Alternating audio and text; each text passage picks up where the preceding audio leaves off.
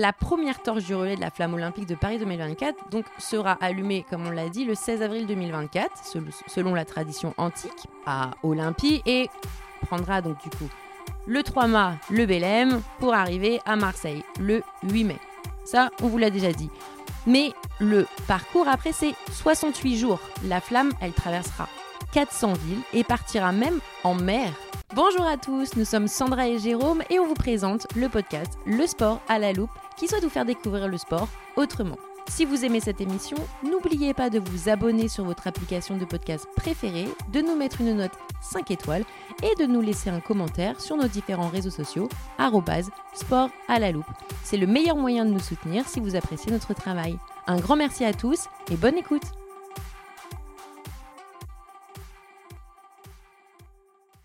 Bonjour à tous et bienvenue sur le podcast Le sport à la loupe. Alors aujourd'hui, pour notre nouvel épisode, nous allons parler de la flamme, mais également du relais olympique. Pourquoi? Parce que nous sommes à presque un an des Jeux olympiques de Paris 2024. Salut Jérôme Salut Sandra Alors, la flamme, c'est le feu. Est-ce que tu connais un peu ses origines? Eh bien non, mais tu vas me le dire. Exactement. Alors, le feu, à l'époque de la Grèce antique, il était sacré. Enfin, le feu était sacré et considéré comme un élément d'origine divine. Alors on va faire un peu de mythologie. La mythologie grecque voulait d'ailleurs qu'un titan dénommé Prométhée déroba au sommet du, du mont Olympe le feu qui était jusque-là uniquement réservé aux dieux pour venir l'offrir aux hommes. Coupable d'avoir trahi les divinités grecques, Prométhée fut condamné par Zeus à être attaché au sommet du mont Caucase, tandis qu'un aigle viendrait dévorer tous les jours son foie, ce dernier se régénérant durant la nuit. Terrible quelle histoire Et donc, si on parle un petit peu des premiers Jeux olympiques antiques en 776 avant Jésus-Christ, on voit que la flamme était vraiment destinée à invoquer ces dieux. Et donc, cette flamme, elle est installée euh, au sein même du sanctuaire d'Olympie, on a parlé plusieurs fois donc, dans ce podcast euh, auparavant. Sur les rayons, le temple en l'honneur d'Héra, qui est la déesse du mariage, donc situé non, non loin du stade olympique originel. Et il y avait également une deuxième flamme, en plus de cette flamme permanente. C'était un deuxième foyer qui brûlait uniquement pendant la durée donc, de ces Jeux olympiques et qui se trouvait donc dans un autre monument où on accueillait en fait les vainqueurs de ces épreuves dans un grand banquet donc à la fin des Jeux. Et donc la dernière édition de ces Jeux olympiques antiques, elle a lieu en 393 de notre ère, c'est donc la 293e édition. Quand même, c'est il y a très très longtemps. Et oui, donc 1500 ans d'écart entre ces deux, deux époques différentes. Waouh. Oui, c'est vraiment énorme. Et on sait qu'il y a eu pas mal de tentatives, un petit peu de ce qu'on appelle de rénovation de ces Jeux olympiques au long des, des époques. Mais celui qui est vraiment arrivé, c'est le baron Pierre de Coubertin. Un Français Et oui, on connaît bien son nom, euh, relié à ces Jeux Olympiques. C'est un historien et pédagogue français qui était persuadé en fait que l'éducation physique était importante pour la jeunesse et pour le façonnement des esprits. Et donc c'est vraiment lui qui a eu cette idée un peu de, de, rénover ces Jeux Olympiques en pensant davantage à un rendez-vous international ouvert vraiment à plusieurs euh, disciplines sportives. Et donc, par contre, ce qui est vraiment étonnant, c'est que contrairement à la flamme qui brûlait donc dans les Jeux olympiques antiques, le relais, lui, a été inventé, seulement au XXe siècle. Tout à fait, c'est-à-dire pas très loin de, pas très loin de nous, donc dans les années 1900. Euh, en 1896, donc à Athènes, parce que même si c'est Pierre de, Coubertin qui, entre guillemets, a eu l'initiative de, c'était quand même pas à Paris, mais à Athènes, un petit peu le, foyer grec, on va dire, euh, pour ces euh, premiers Jeux olympiques. Et à cette époque, il n'y avait ni flamme ni relais. Donc même la flamme n'était pas revenue sur les Jeux olympiques. Elle a fait son apparition qu'à Amsterdam en 1928. Les organisateurs décident d'allumer une vasque dans le stade olympique, même rituel quatre ans plus tard, donc euh, à Los Angeles. Alors Sandra, pourquoi ce relais du coup, Sandra? Alors, dans le fond, triste histoire. Euh, si on regarde véritablement euh, pourquoi le relais existe aujourd'hui, on doit cette invention à un certain Karl Diem, théoricien du sport allemand et secrétaire général du comité d'organisation des Jeux de Berlin de 1936. Et en fait, le vainqueur à l'époque avait l'honneur d'allumer le feu de l'hôtel d'Era qu'on a évoqué euh, plus tôt parce que donc c'était euh, sa source d'inspiration, euh, enfin c'était la, source d'inspiration toujours Olympie euh, par rapport à ça. Mais malgré tout, c'était donc un Allemand. Mais lors de ces Jeux de Berlin, ce nouveau rituel avait vocation à assouvir un devoir bien plus sombre, malheureusement, et contraire totalement aux valeurs prônées par l'olympisme, étant donné que c'était pour glorifier le régime nazi. Forcément, c'était un Allemand. Et on était donc déjà dans une... Ils étaient déjà dans une, phase euh, de nazisme, mais la Seconde Guerre euh, mondiale, du coup, euh, n'avait pas encore été déclarée. Et c'est Joseph Goebbels, j'espère que son nom de famille, je l'ai, je l'ai bien dit, qui était donc le ministre de l'Éducation et de la Propagande du Reich, qui travailla en étroite collaboration donc avec ce Karl Diem, mais également avec Theodor Liewald, qui était le président du comité d'organisation de ces Jeux pour concevoir ce relais. Donc en 1936, euh, les Jeux qui étaient à Berlin. Et dans une volonté d'un retour aux sources antiques, entre guillemets, il fut décidé d'allumer la flamme donc directement à Olympie, comme ce fut à l'époque, puis d'organiser un immense relais de plus de 3000 km reliant donc cette ville berceau de l'olympisme à forcément Berlin. Pour la petite histoire, les pays traversés sont la Grèce, l'Autriche, la Hongrie, la Yougoslavie et la Tchécoslovaquie.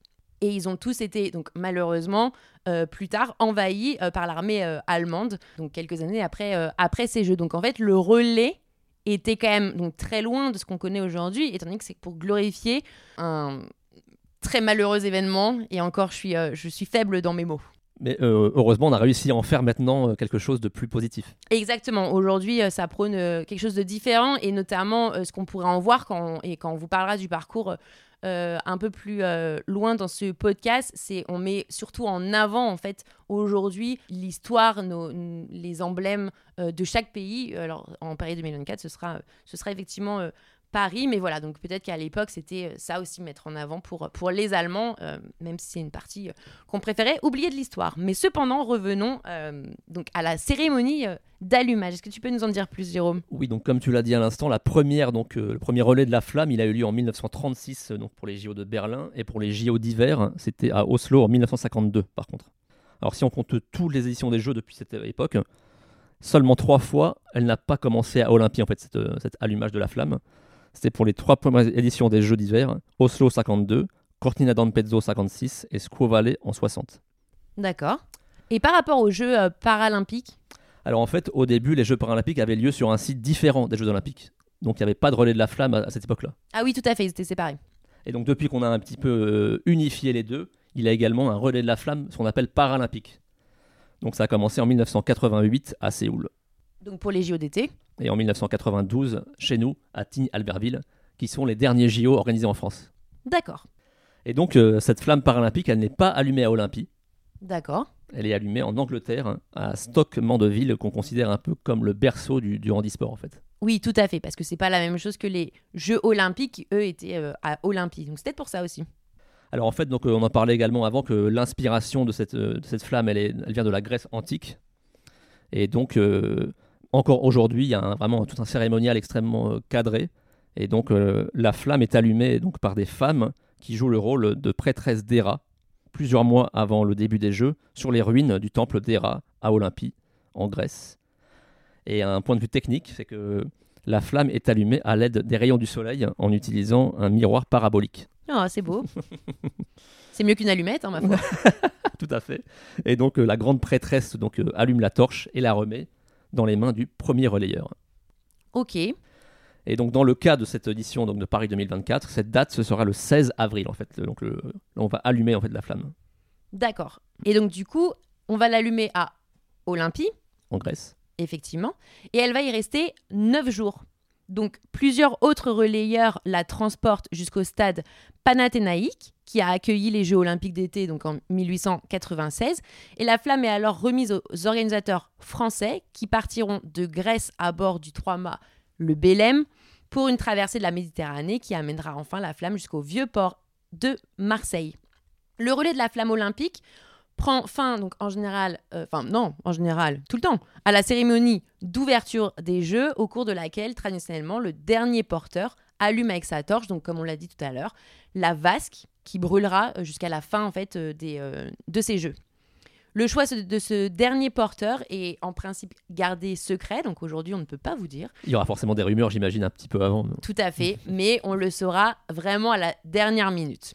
La flamme est finalement, donc comme on l'a dit, éteinte lors de la cérémonie de clôture finale. Donc c'est euh, on va dire c'est une très belle histoire de, de, cette flamme qui en tout cas a un parcours très particulier au fur et à mesure du temps et c'est très beau qu'on puisse encore respecter tout ça et malgré tout on fait quand même toujours c'est un grand honneur aussi de, de, garder cette flamme à Olympie à l'origine de ces jeux antiques. Mais donc du coup on parlait les relayeurs mais est-ce que tu peux nous en dire plus Les relayeurs pour Paris 2024, il me semble qu'ils vont être nombreux. Et eh oui, ils seront, tenez-vous bien, 11 000. Il y aura donc 4 leaders, donc 2 pour les Jeux Olympiques et 2 pour les Jeux Paralympiques. Pour les Jeux Olympiques, ce seront euh, un frère et une sœur, pardon, Laure et Florent Manodou. Donc on connaît bien, c'est donc des nageurs. Tout à fait, la natation. Et pour les Jeux Paralympiques, on aura Mona Francis et Dimitri Pavadé. Donc on a dit avant, il y aura 11 000 relayeurs et donc en fait euh, la volonté donc, euh, des JO, c'est un peu des critères de sélection inclusifs en matière de parité et de personnes qui ont des handicaps. Donc vraiment, le but, c'est d'avoir parmi ces 11 000 relayeurs, vraiment des personnes de tous les profils. Ça, c'est cool. Et pour Paris 2024, il y aura une petite nouveauté. Pour la première fois, on aura des, relais, donc euh, ce qu'on appelle euh, collectif, avec donc des groupes de 24 personnes, avec évidemment un porteur au milieu, avec 23 personnes autour de lui. D'accord. Qui donc qui, qui courront, marcheront donc avec cette flamme dans les mains, et qui pourront par exemple euh, être euh, des membres d'une fédération sportive. D'accord, donc euh, c'est un peu plus, on, va pouvoir les célébrer également les mouvements, ou en tout cas les institutions. Tout à fait. Ah, ça c'est super bien. Ça c'est sympa. C'est peut-être aussi pour ça qu'ils sont aussi nombreux. oui, effectivement. Alors, on va parler un petit peu donc, de cette sélection pour faire partie de ces, de ces 11 000 relieurs, parce que le grand public, donc euh, vous et nous, pouvons en faire partie. Il y a une, un moyen qui est maintenant terminé, donc il fallait euh, désigner un proche euh, via le club Paris 2024 jusqu'au 30 juin, donc cette phase-là est terminée. Et en fait, le slogan, c'était euh, quelqu'un d'ordinaire qui fait des choses extraordinaires. Ah, et on sait qu'il y en a. donc voilà, il fallait donc désigner un proche en espérant qu'il soit sélectionné pour faire partie de ces, de ces 11 000 relayeurs. Mais il y a encore des leviers pour en faire partie de ces 11 000 relayeurs, notamment en racontant son histoire via l'un des sponsors de l'événement, donc Banque Populaire et Caisse d'Épargne. Le critère, c'est un peu donc euh, d'avoir un, rôle utile et positif dans sa, dans sa région à titre personnel ou professionnel, d'être impliqué dans une association ou d'agir pour développer un peu la, pratique du sport. Ce qui est relativement cohérent, on va dire, avec euh, les jeux. Tout à fait. Et il y a également un autre sponsor qui propose une plateforme pour, euh, pour, être, pour candidater, pardon, c'est Coca-Cola qui est donc le parrain du relais à partir du 26 juillet, donc soit évidemment donc de demain à pile un an des JO, et donc il y aura un questionnaire euh, Comment brilles-tu au quotidien dans la communauté sportive, artistique ou d'engagement citoyen hmm, Question pas simple. Donc voilà, si vous avez envie de faire partie de ces, de ces 11 000 relayeurs, il est encore temps de, de postuler. On pourrait même vous poser cette question justement. Que faites-vous au quotidien pour mettre en avant euh, ou briller en communauté sportive, artistique ou d'engagement citoyen?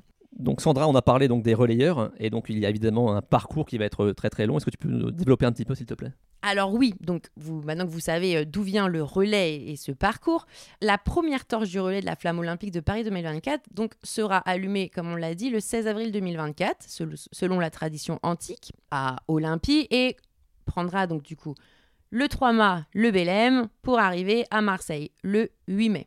Ça, on vous l'a déjà dit.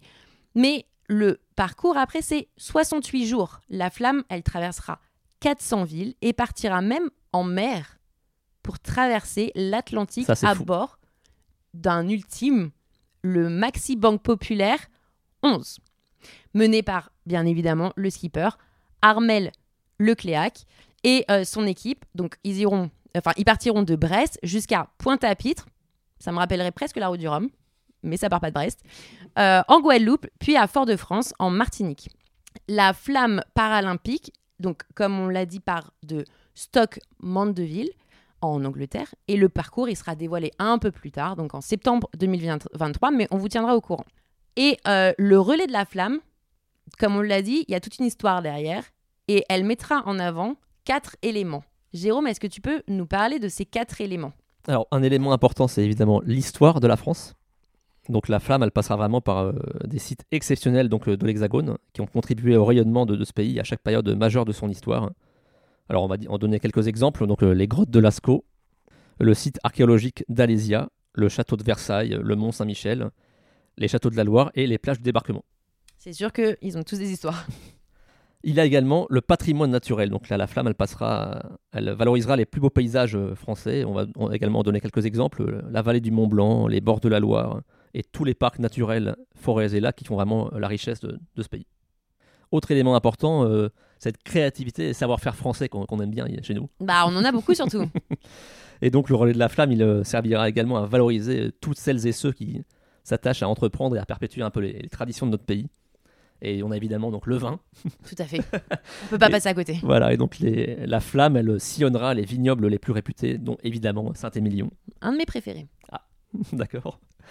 Elle passera également par le viaduc de Millau, qui est un petit peu une prouesse du génie civil euh, français, Magnifique. et même par le centre spatial de Kourou, en Guyane, symbole euh, de l'excellence aérospatiale française, mais aussi européenne. Tout à fait. Alors, qui dit, qui dit créativité, pardon, dit également culture, euh, car euh, ce relais de la flamme servira également à célébrer la, la culture française sous toutes ses formes, en passant par les musées, euh, le spectacle vivant également avec euh, le Puy du Fou, et même les marches du palais du Festival de Cannes. Oh, une petite montée des marches. Et oui, pour la flamme, un peu une, une star de ce Pas festival mal. 2024. Et elle sera également présente à pas mal de concerts pendant cette période. Donc la musique également mise en avant. Euh, de la chance. Mais évidemment, euh, on a parlé donc d'histoire, de patrimoine et de créativité. Les JO, c'est aussi du sport. Principalement du sport. Donc le relais de la flamme, il sert également à, à mettre en avant les émotions et l'énergie collective que le sport apporte. Et pour ça, évidemment, les fédérations et les clubs sont des acteurs euh, importants tout au long du parcours, euh, donc euh, avec des relais collectifs qui mettront en fait à l'honneur leur sport, notamment par exemple en surfant sur les vagues de Biarritz et même, si je prononce bien, de Teahupo à Tahiti. Ok. Autre élément, la montagne, puisque la flamme gravira également le Mont Ventoux, qui est un col mythique du Tour de France et du cyclisme. Et on célébrera également donc, des enceintes sportives mythiques, par exemple le stade Geoffroy Guichard à Saint-Etienne, donc l'antre des Verts, et le cours Simone Mathieu de Roland Garros. Alors on en parlait auparavant, donc euh, l'aspect vraiment euh, original, c'est que la flamme, elle sera sur mer. hein. Tout à fait. Est-ce que tu pourrais nous raconter un peu cette histoire du, du relais des océans, Sandra? Alors oui, le relais des océans. C'est quand même improbable qu'une flamme, Oui. le feu, aille sur l'eau. Ah, C'est vrai, quand même, tu as euh, raison. C'est quand même très particulier. Et en plus, elle ne s'éteindra pas. Parce qu'elle est quand même euh, très protégée. C'est la première fois de l'histoire donc des JO que la flamme va traverser effectivement l'océan Atlantique lors d'un relais. Ça n'a jamais été fait avant.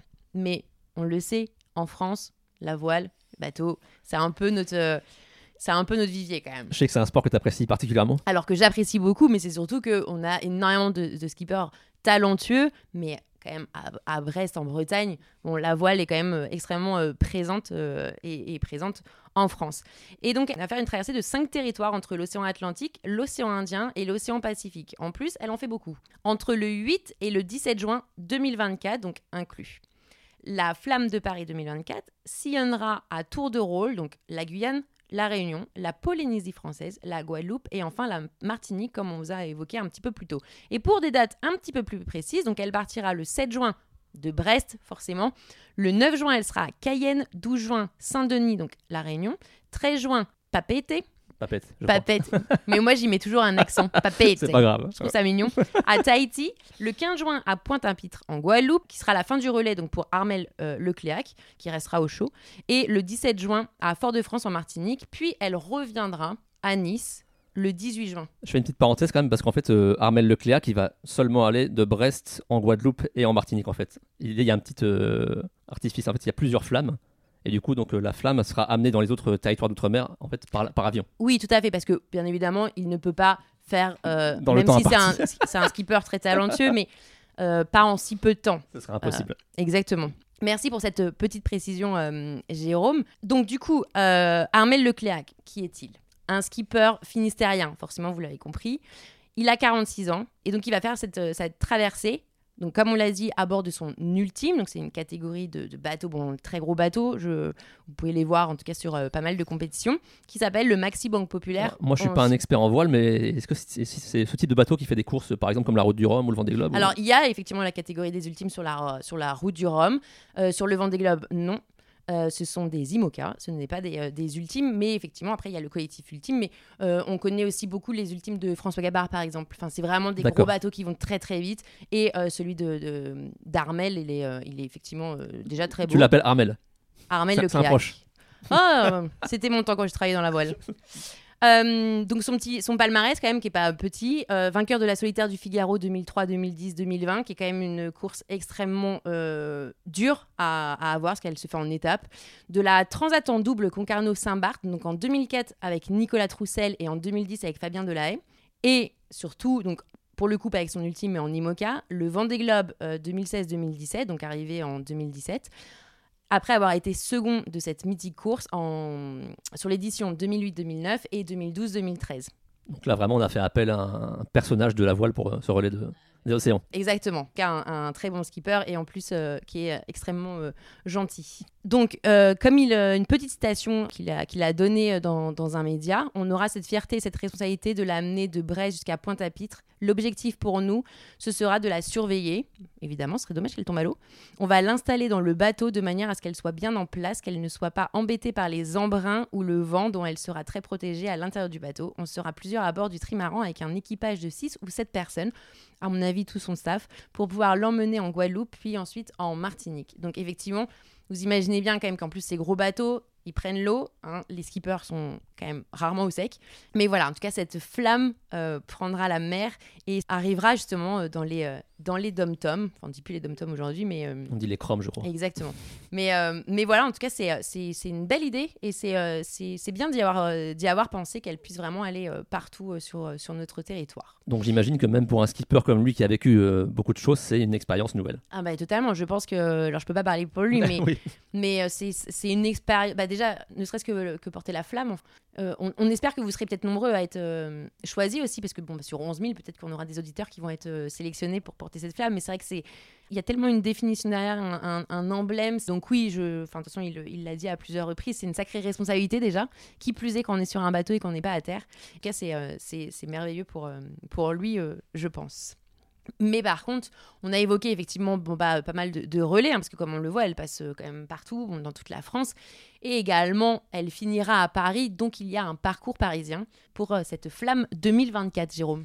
Oui, parce qu'évidemment, même si des épreuves ont lieu hors de Paris pour ces JO, ça reste quand même les JO de Paris 2024. Tout à fait. On va dire que principalement les épreuves ont lieu dans la capitale, donc euh, le relais de la flamme a également vocation à mettre en valeur Paris et donc euh, les arrondissements du centre de la capitale euh, seront majoritairement euh, vus dans la première journée, avec par exemple Saint-Germain-des-Prés, le Panthéon et Notre-Dame de Paris, la Bastille, mais aussi le Bataclan, l'Olympia et le Louvre. Donc le Bataclan, c'est vraiment un, un, point symbole des valeurs, on va dire, de l'olympisme bah, et, puis, et puis même de la France par rapport à ce qui s'est passé. C'est vrai que c'est pareil, c'est un beau message euh, que la France souhaite faire passer en tout cas. Et ensuite, d'autres hauts lieux euh, historiques, mais peut-être aussi culturels. Oui, par exemple, la maison de Victor Hugo, euh, figure littéraire emblématique de Paris, fait partie de ce circuit de, de 31 km. Et la journée s'achèvera sur le parvis de l'hôtel de ville. Ok. Le 15 juillet, la flamme fera un crochet plus sportif par l'INSEP. Elle va prendre des petits cours. au cœur du bois de Vincennes, là où on sait que nos meilleurs athlètes s'entraînent au quotidien. Et donc, euh, il y aura également un cortège intramuros dans le 18e arrondissement, porte de la Chapelle. Et lors de cette deuxième journée à Paris, donc avec 27,5 km à parcourir, on sera également dans des quartiers plus populaires comme la Goutte d'Or ou Belleville. Et elle passera également par l'Arc de Triomphe, Roland-Garros ou encore la Place de la République. Alors Sandra, maintenant on va parler de cette journée du 26 juillet, donc euh, le début vraiment de ces JO.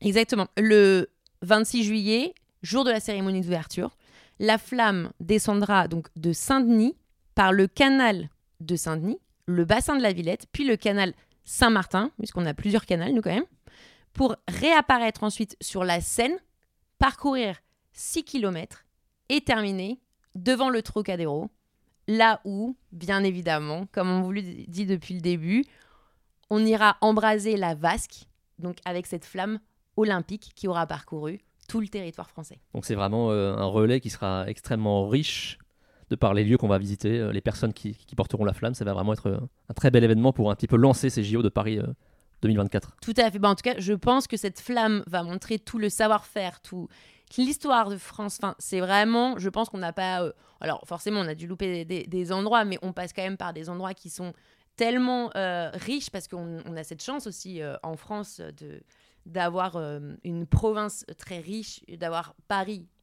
que beaucoup, euh, que beaucoup d'étrangers euh, apprécient énormément. Donc en tout cas, elle, elle va bien voyager. De belles vacances pour elle, en tout cas. ça, c'est sûr. À mon avis, en plus, sous un beau soleil et une fin sur la scène, je pense qu'on ne pouvait pas rêver mieux. En tout cas, en plus, Trocadéro, Tour Eiffel, on ne pouvait pas rêver mieux pour, pour ces JO de Paris 2024 qui reviennent quand même après de nombreuses années. Hein. 100 ans. Exactement. Donc c'est quand même, c'est quand même euh, pas rien. Et, donc du coup, je pense que le comité d'organisation a vu les choses en, grand.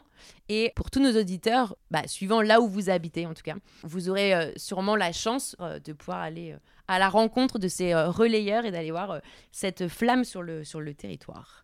Et du coup, même si l'un d'entre vous est sélectionné pour être un relayeur, on l'invite à nous contacter pour éventuellement, d'ici un an, euh, témoigner sur cette euh, belle expérience. Et exactement, ce sera avec grand plaisir de le recevoir euh, sur, sur le podcast Le Sport à la Loupe.